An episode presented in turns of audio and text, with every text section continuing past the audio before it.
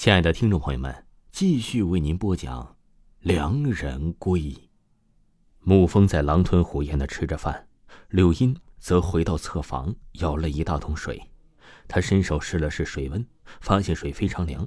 天这么冷，洗凉水澡会冻坏的，还是烧点热水加进去吧。柳音呢，便烧了一盆热水，缓缓的加进了水桶里，便招呼沐风过来洗澡。沐风脱了衣服走进了侧房，柳音捡起他的破衣服，准备拿水洗洗。但是他刚刚把衣服放进水里，就听到了侧房传来了沐风的惨叫声。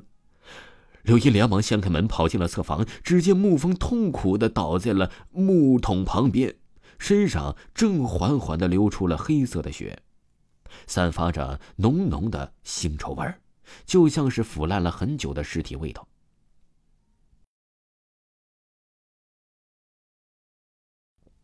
你，你怎么了？娘娘子，你是不是往木桶里加了热水？沐风的嘴角里流着黑血，无力的咳嗽了两声。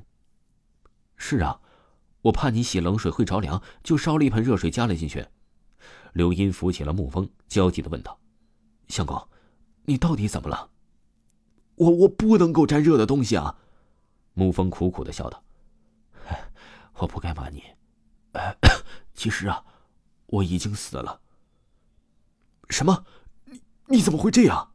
沐风的话由于晴天霹雳，深深的震惊了柳音的心。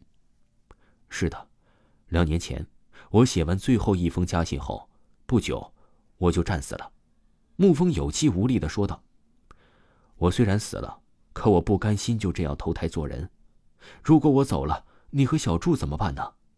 说来也巧。”一个云游的道士经过战场时，发现了我的尸体，见我的灵魂不愿意离开，他便施法把我的灵魂强行留在了尸体里，我便可以像正常人一样活着。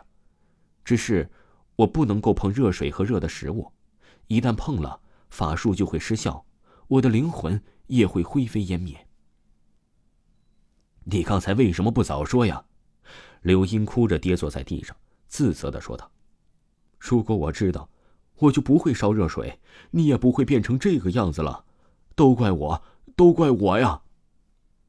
没事儿，其实啊，这一切也许都是命中注定呢。沐风缓缓的抬起了头，艰难的笑了笑。哎，看到你们母子俩一切安好，我已经知足了。为什么？为什么上天要这么对我？柳音轻轻的抚摸着沐风冰冷的额头。这些年我一直期盼你能回来，我和小柱需要你。小柱他还从来没有见过他爹爹的模样呢。哎，不要难过。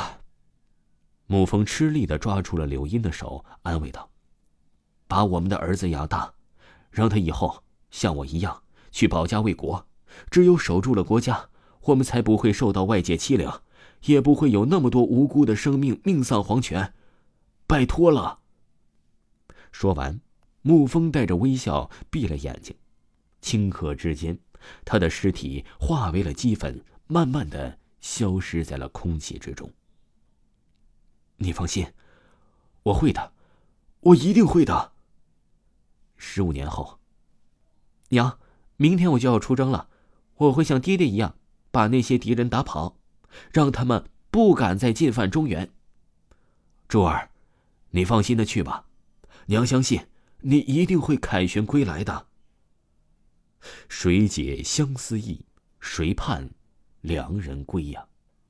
听众朋友，本集播讲完毕，感谢您的收听。